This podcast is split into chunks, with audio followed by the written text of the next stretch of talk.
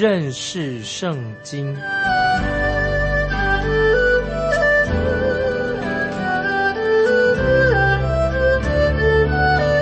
认识上帝的话，把上帝的话带到全世界。本节目是由认识圣经机构和环球广播电台联合制作，欢迎收听。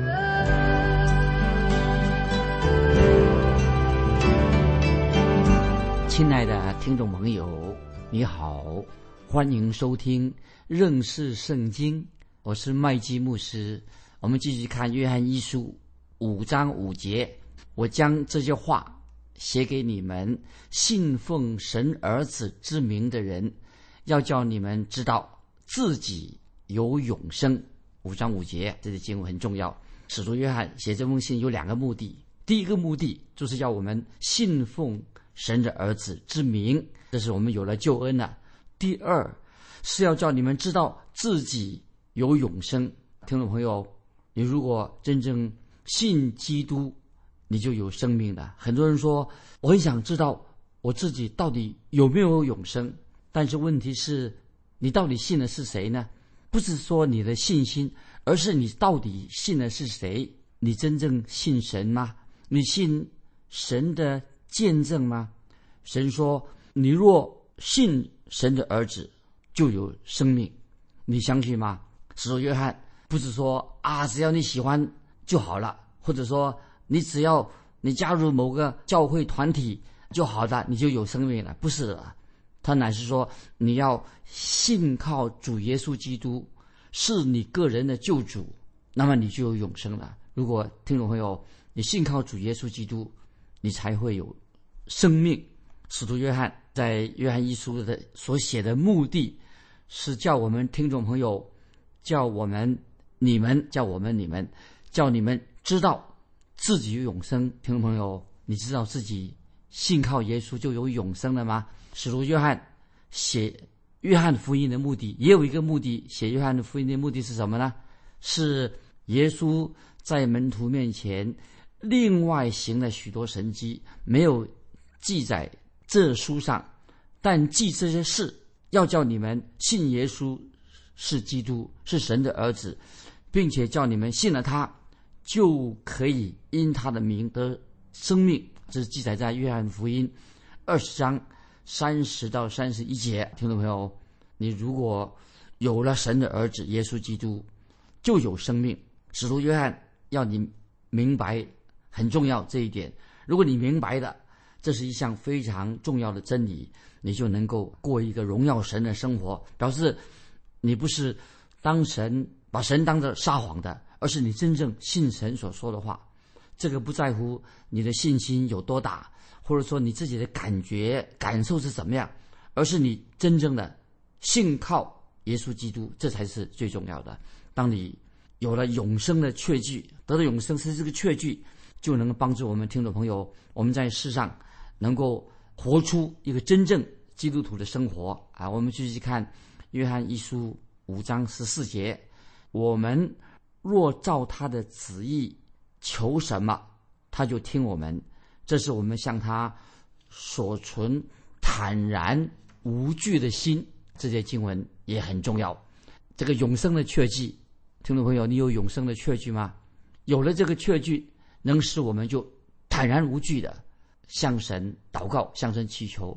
也知道，当我们在祷告的时候，我们一定需要有这样的信心，就能够。坦然无惧，坦然无惧是什么意思呢？就是我们很有胆量，大有胆量。这样的确据，能够使神的儿女坦然无惧的向神祷告。听众朋友，我们可以坦然无惧向神祷告。经文也告诉我们说，我们若若照他的旨意求什么啊，我们按照神的旨意求什么，那么我们一定要照着按照神的旨意来祷告啊，不是我们想祷告就是什么，就按照神的旨意来祷告。如果听众朋友，我们能够与神相交的，我们与神同行的，那么无论我们在什么情况之下，我们都会照着神的旨意来祷告，不能乱祷告啊！按照神的旨意来祷告。神学家啊，也是一个布道家穆勒啊，穆勒先生这样说：祷告的意思不是要勉强神来做事，而是要我们顺着神的旨意。啊，再讲一遍，这个布道家穆勒这样说：祷告的意思不是要勉强神做我们要我们他叫他做的事，而是要什么？祷告乃是要顺着神的旨意来祷告。所以，听众朋友，当你祷告的时候啊，不是强迫强迫神做神所不愿意的事情。祷告不是强迫神要听你的旨意，而是我们要寻求神的意念，寻求神的旨意。当你这样祷告的时候，我们才能够真正的坦然无惧的来到神面前，向神祈求祷告。听众朋友，盼望你有这样的经验。然后经文就告诉我们说，神就听我们的祷告。所以，听众朋友，我们就可以确定，神不但听我们的祷告，而且神还要回应我们的祷告。神一定会聆听。啊，神自己儿女的祈求祷告，当然啊，神不是按照我们的意思来回应我们啊，是神按照他的旨意来回应我们。使徒约翰在这里很清楚的告诉我们，如果我们按照神的旨意来祈求祷告的话，那么我们就很有把握，知道神一定会应允我们的祷告。盼望听众朋友，我们应当有这样的经验：如果按照神的旨意来祈求的话，就知道啊，神。一定会应允我们的祷告。我们继续看约翰一书五章十五节：既然知道他听我们一切所求的，就知道我们所求于他的无不得着。这些经文太好了。约翰一书五章十五节说：既然知道他听我们一切所求的，就知道我们所求于他的无不得着。感谢神，我们有一位在天上的父，这是。太有福分了！听我们祷告。如果我们听众朋友与神相交，如果我们在我们的生活上要远离罪恶，那么如果我们生命当中没有什么拦阻我们啊，有的东西拦阻我，没有拦阻我们向神祷告的事情，那么我们就不会胡乱的、乱七八糟的啊，自私的来乱求、妄求。知道神一定会听我们的祷告，这是我们最大的福分。如果我们与神同行，我们与神。相交，我们跟随主的旨意，那么我们就可以确信，神一定会听我们的祷告，答应我们向他祈求的。我们当然祷告不是要勉强神啊，勉强神一定要听我们的，而是我们坦然无惧的来到神面前，按照神的旨意向他祷告。那么神当然一定会垂听我们的祷告。盼望听众朋友啊，我们学习这种祷告的方式。我们继续看约翰一书。约翰一书第五章的十六节：人若看见弟兄犯了不至于死的罪，就当为他祈求，神必将生命赐给他；有至于死的罪，我不说，当为这罪祈求。听众朋友注意，约翰一书五章十六节，这里经文非常重要。这里的死是什么意思的？就讲我们肉体啊，肉体的死亡。不是指我们灵性的死亡，注意，因为如果你是神的儿女，我们已经有了永生。使徒约翰的意思是什么呢？使徒约翰的意思在这里是，基督徒如果犯了至于死的罪，犯了这个罪啊，会让他死亡，至于死的罪，那么会结果怎么样呢？就是基督徒犯了这样的罪，至于死的罪，我们的天父就会把他召回天家去。也就是说，如果一个基督徒啊，他们所犯的罪是羞辱了神的名，那么神就会挪去这个基督徒他肉体的生命，把他的肉体的生命把他挪走了，就是死亡的。这里听众朋友要注意，让我们看到圣经当中，如果有人基督徒犯了致死的罪的人，这是我们要告诉是什么意思？我们就看旧约。摩西和亚伦啊，摩西、亚伦，他们曾经犯了这样的罪，就是他们所犯的罪，都是犯了致死会让人死亡的罪。举例来说，当以色列百姓这些以色列百姓吵着吵闹、吵闹着要水喝的时候，那么这时候摩西就动怒了，发脾气了。因此，摩西他这样做就是没有按照神的旨意去做，他本来应该按照神意、神的旨意去做，就是吩咐。磐石流出水来就可以了。可是摩西他发发怒了，他却什么用杖击打的磐石两次啊，用他的杖击打磐石两次。这个时候摩西他其实不应该用杖来击打磐石，不应该来触碰这块磐石。在此之前，之之前，摩西他已经曾经有这样的经历，击打磐石两次。但是这个时候呢，神要摩西只要吩咐摩西，他只需要吩咐磐石这个水流出来，磐石就会按照摩西的吩咐，水就会流出来。这个磐石是磐石做什么呢？乃是预表耶稣基督。所以旧约这个摩西所指的磐石是预表耶稣基督，以及耶稣基督施行救赎的一个方式。耶稣是我们的磐石。所以在哥林多前书新约，保罗在哥林多前书第十章第四节，他们这样说：怎么说呢？他们也都喝了一样的灵水，所喝的是。是出于随着他们的灵磐石，那磐石就是基督。我们知道，耶稣基督只是死了一次。那么，但是我们知道旧约摩西，他就把磐石让他生气的，把磐石击打了两次。其实摩西他这样做做法，因为摩西他生气了，摩西的做法是破坏了磐石，因为磐石在旧约是预表耶稣基督所要施行的拯救。所以在民数记旧约民数记可以翻到民数记二十章十二节，我们看到民数记二十章十二节怎么说？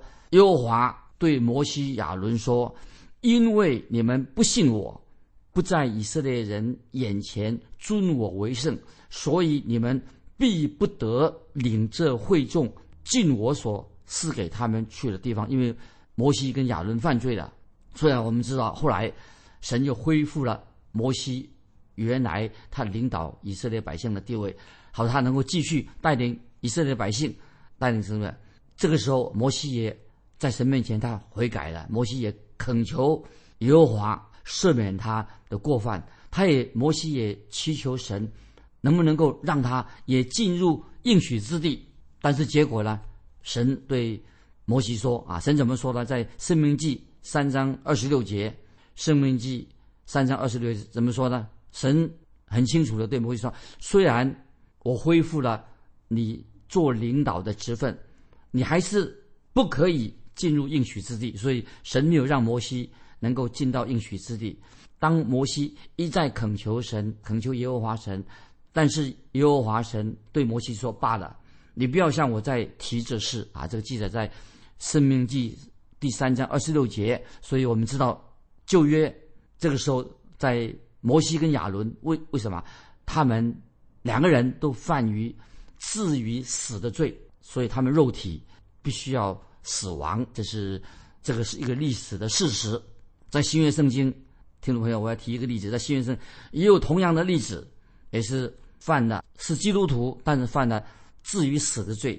这个罪在使徒行传也有同样的例子，就是亚拿尼亚和撒菲娜这两个人是初代教会的。信徒他们犯了撒谎的罪啊，记载在《使徒行传》五章一到十一节。那么这是初代教会所发生一件非常不荣耀神的事情。这对夫妻他们犯了撒谎的罪，他们做了假的见证，因此神就把夫他把这对夫妻从这个世界上除去了，就让他们死亡。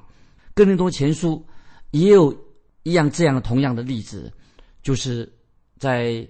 哥林多前书十一章三十节那里所说的，就是说到什么呢？就是有些人竟然在领圣餐的时候做什么？领圣餐的时候，他们在酗酒，完全破坏的圣餐的意义。所以保罗在哥林多前书十一章三十三十节这样说：哥林多前书十一章三十说，因此在你们中间有好些软弱的。与患病的、死的也不少，很严重。保罗说，指出这些人犯了至于死的罪。所以，听众朋友，也许你会问说，什么叫做至于死的罪？这个是至于死的罪是什么样的罪呢？那这里我再强调，把它说清楚。使徒约翰所说的，不是指什么？不是指那些不可赦免的罪。他们犯的是至于死的罪，但是不是指那些不可赦免的罪。我们说的。就是所强调的，就是这种会至于死，就死亡的罪，神让他死了，而不是说让他灵魂也死亡的罪啊！听众朋友，这要做分辨，是肉体的死亡，不是他灵魂的死亡的罪。那么这些人犯了什么罪呢？就是犯于他们都是属于神的儿女，犯于肉体死亡的罪。不然的话，神就不不会把这些人呐接回天家去了。神不会，绝对不会，神自己不会管教那些所谓的魔鬼的儿女。接回天家了去的时候，他们虽然犯了罪，他们是属神的儿女，神绝对不会管教那些属魔鬼的儿女。神今天我们要明白，今天神一定会管教他自己的儿女。神管教他，神的儿女如果他们犯了至于死的罪，神就会把他们带回天家去啊，让他死亡，回到天家去。到底听众朋友，我们再想一想，至于死的罪是什么呢？那么这是我们再回到。刚才摩西亚伦的例子里面，看到摩西亚伦他们就啊，因为他们犯罪了，发脾气，破坏了，就是神啊所预表主耶稣他所预表的形象，那个磐石是预表主耶稣这个形象，所以我们看到新约亚拉尼亚跟撒菲拉也是活在一个什么，活在一个假冒伪善当中，所以我们看到后来哥林多的信徒，哥林多教会的信徒。也是有些人在圣餐当中，他们酗酒不守规矩，所以他们就犯了至于死的罪。但是至于死的罪，在圣经里面没有很明确的指明到底什么罪是至于死的罪。那么怎么解释呢？所以听众朋友这里要注意，我所认为，我个人认为说，我们每个人其实都犯了。注意，这是我个人所想的。我们每一个基督徒其实都犯过至于死的罪，都有这样的一个。倾向啊，我们每个人都有这种可能，知道神就会把你从这个世界上把你挪去了。因此，我们不表示注意，因此这不表示每一个过世的基督徒都犯于犯了至于死的罪，并不是每个基督徒会犯至于死的罪。但是我们知道，我们人都会犯下至于死的罪，有这个倾向，说明了每一个基督徒都有可能。在今生，我们都犯了至于死的罪。那么，我们再举这个例子：旧约的亚撒龙，亚撒龙，大卫王的儿子亚撒龙，他犯了什么罪呢？他也犯了是至于死的罪。所以，听众朋友，这是我要我自己所强调的：亚撒龙他虽然犯了至于死的罪，但是亚撒龙大卫的儿子仍然是什么？他是属于神的儿女。于是，神哈就让亚撒龙。在战争战死了，因为亚沙龙大卫的儿子，他带头来背叛他的父亲大卫，所以他也犯了至于死的罪。很多年来啊，我自己在观察啊，我自己做传道、做牧师多年，我一直在观察神怎么样处理教会当中啊有人犯了这些，有些教会里面的信徒，他是信他是基督徒，也是在教会里面啦制造很多麻烦，这些麻烦分子，我看神怎么样，我观察这些人，神怎么样处理这些人。我就看到，亲眼看到神会除去这些人肉体的生命，就让他们死亡。而且神另外一种方式，就把这些人怎么样啊？他没有让他死亡，神就把这些人放一边。这些人在教会的麻烦分子、麻烦的分子啊，神就把他摆一边，不再用这些人啊。一个就是让他们肉体死亡，另外呢，神就把他摆一边，不再使那些人在教会里面为主做工。听众朋友，这个给给我们警告，我们都有可能犯了至于死的罪。那这里我要重复的说，这个至于死的罪，这里所指的只是指什么？肉体的死亡啊，肉体死了，并不是说我们灵魂的死亡。神仍然接纳我们啊，这是重要的、重要的功课，我们要学习的。我现在再举一个例子啊，有一个妈妈，她有一个儿子叫做小宝，那么他邻居有一个孩子叫做小乖啊，这是。他自己的孩子叫小宝，邻居的孩子小乖，年纪哈两个人差不多啊。他们两个人常常玩在一起。那有一天啊，小宝小宝的妈妈正在忙碌着啊，听着听到那个小乖啊，他邻居那个小乖还尖叫，所以这个妈妈就跑到门口去看他那个小宝就骑在那个邻居的小孩子身上哦，他自己的孩子啊小宝就欺负那个小乖啊，就在打那个邻居的孩子，所以他妈妈对对小宝说：“小宝。”如果你不跟这个小怪好好玩的话，你就要回家。那个小宝说：“好好，我会呃乖乖的跟他玩。”结果他说：“如果你不乖，我就要你马上要回家。”那么后来这个妈妈又去做回做家事去，一回他又听到那个小怪又哭了，他又知道啊，这个小宝他又欺负那个邻居的孩子了，所以妈妈说：“小宝，你立刻回家。”那么小宝说：“我不要回家。”妈妈，你觉得妈妈该怎么办呢？所以他妈妈就抓住这个他自己的孩子这个小宝的手，把他拖回家。那么这个小宝只好回家去了。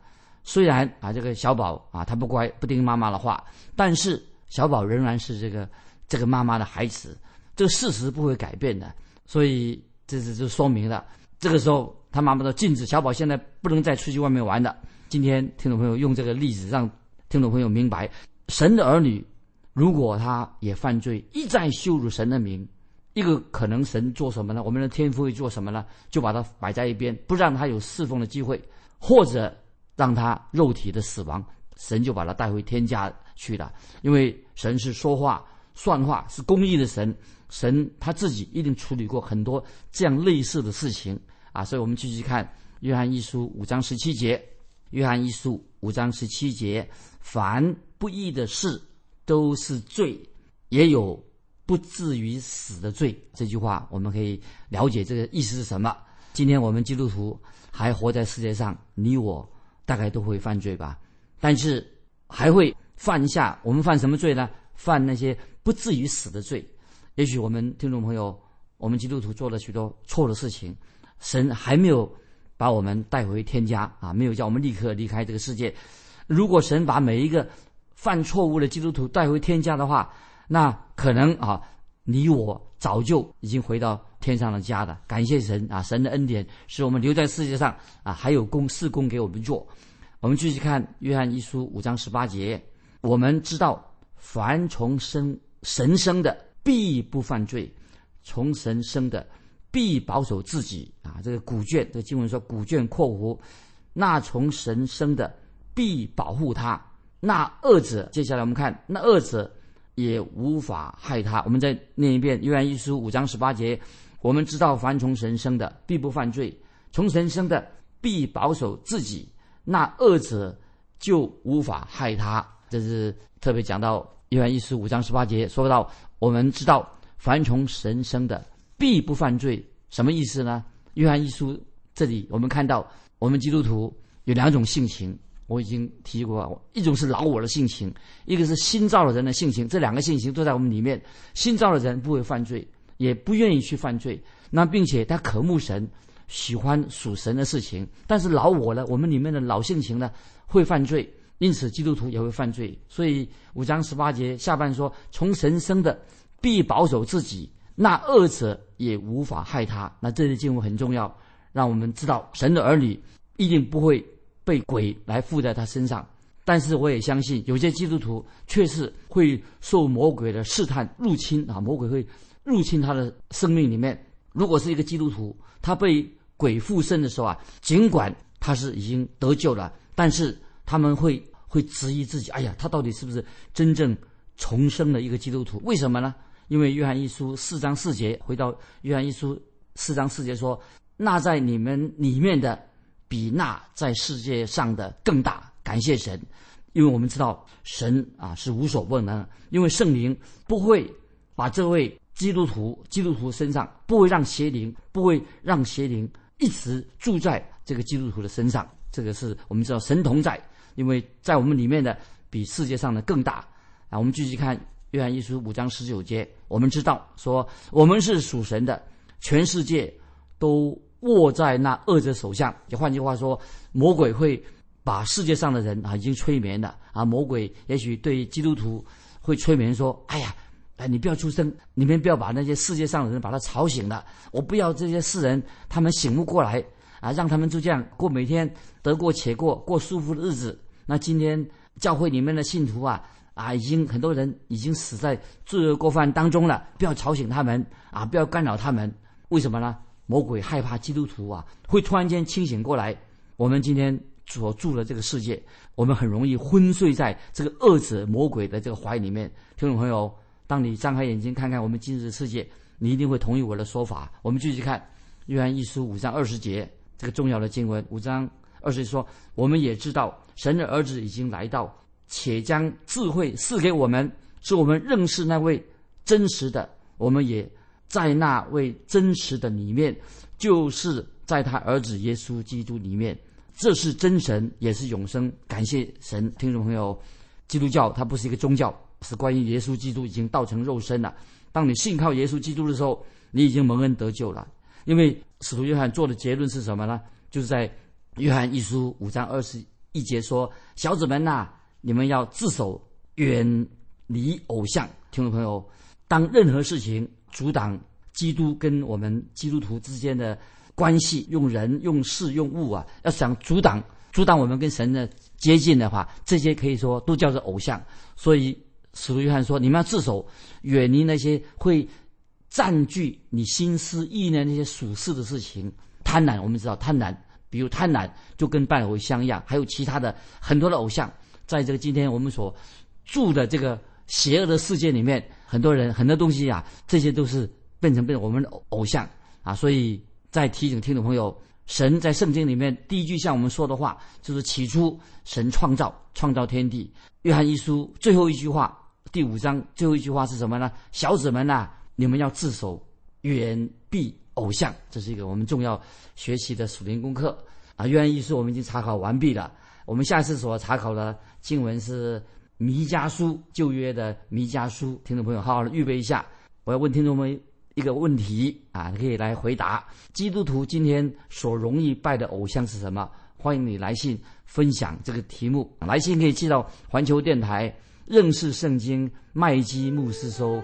愿神祝福你，我们下次再见。